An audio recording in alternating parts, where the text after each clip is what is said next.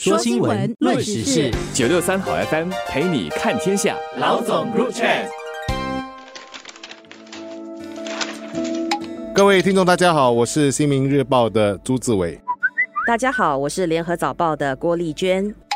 我国多个地铁站将进行提升工程，改善乘客的旅程体验。大巴窑和小印度地铁站的其中一个出口将拆除部分的楼梯。改建成电动扶梯，方便行动不便者进出地铁站。陆路交通管理局表示，这些工程是地铁提升计划的一部分。除了上述两个地铁站之外，路交局也在地铁提升计划下，在其他地铁站进行其他工程。这些工程就包括改善玉群站和先驱站的防雨设施，在多美阁和尾翼站装置。栏杆和安全栅栏，以及扩建但滨尼和五级钢博站的有盖走道，在地铁站内增设电动扶梯，这样的新闻看起来是一件小事，但是从更深更广泛的意义来看，其实就是为我们步入超老龄社会的重要准备工作。那在这次的地铁站提升工程中，先加电动扶梯站的是大巴窑和小印度地铁站，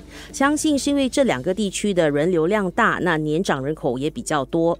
一些地铁站，如刚才志伟说的，可能是加了防雨设施或者有盖走道。但我想，对比较年长或者腿脚不便的居民来说，加电动扶梯应该是最贴心的做法了。一些出口有了这个电动扶梯之后，他们就不必绕远路到另一个出口使用电梯或或者电动扶梯了。但其实我有一个疑问嘛，就是比起电动扶梯的话，电梯应该是更具包容性的选择，特别是对坐轮椅或者需要拐杖助行的人来说。也是更安全的。那希望当局在一些条件允许的地点，也应该考虑增加电梯。其实早在今年一月的时候，政府已经公布，我国的基础建设基本上就会配合社会老龄化的需求，所以接下来几年将推展的计划就包括全岛更多行人天桥、增建电梯、更多交通灯。让年长者有更充裕的时间过马路等等，而还有一样就是一百八千的公共巴士和地铁及轻轨站也会增设无障碍设施。我不知道丽娟有没有这样的印象哦？其实这十几年来，其实有些时候我们到地铁站也好，或者到那个巴士转换站都好，你会发现电动扶梯只有上没有下了。当时可能是因为资源的关系，所以只有一边有电动扶梯，然后另外一边其实就没有电动扶梯哦。而我们其实很欣慰的就看到说，哎，这一方面政府有想到了，就是需要在一些尤其是人流大的那些地方哦，增设电动扶梯。也正如丽娟刚才说的，可能电动扶梯都不太够，可能一些地方还要增设一些电梯，方便那些轮椅的使用者。以前我们的建筑师在做城市规划或者设计这些共用设施时，都没有充分的把老龄化的元素考虑在内。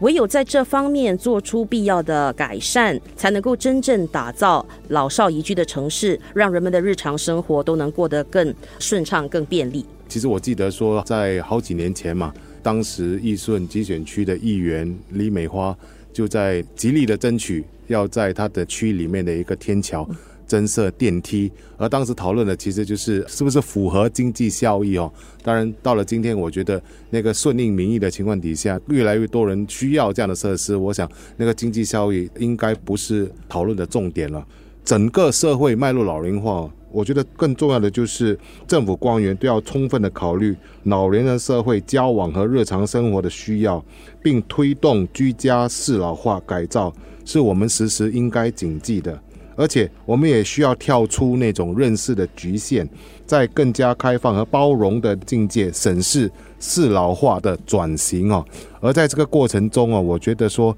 不仅仅是政府需要做出这样的努力，一般的民众也可以随时提供意见，把一些他们认为说比较适合老龄化的一些公共设施的改善哦，提供意见给政府参考。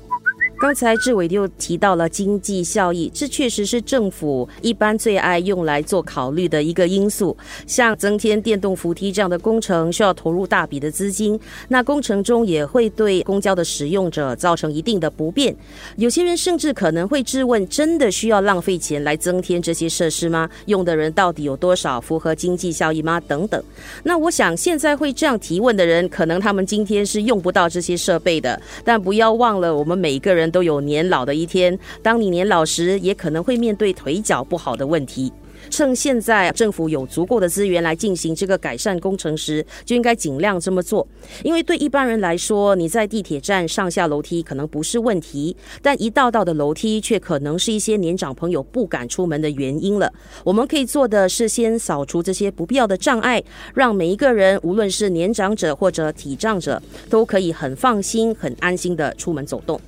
这边丽娟刚才提到一个，就是让老人家能够更安心的出外。尽管政府可以出尽一切的努力哦，去改善公共设施，可是有一些情况，我觉得是人为的。我常常都发现有一些巴士车站，有一些脚踏车骑士哦，其实就这样子在车跟人之间哦呼啸而过哦，这其实是对等车。的人以及下车的人都造成极大的不便，这个肯定是人为的。脚车其实本来就不应该在巴士车辆之间这样子骑车而过哈，所以这点我觉得说，大家在看待一个老龄化社会的时候，硬件是可以在增设的，可是软件这块我们还是需要加强的，所以让更多的老人家能够在出门的时候，完完全全是就不需要考虑到安全的问题，安心的就出外走走。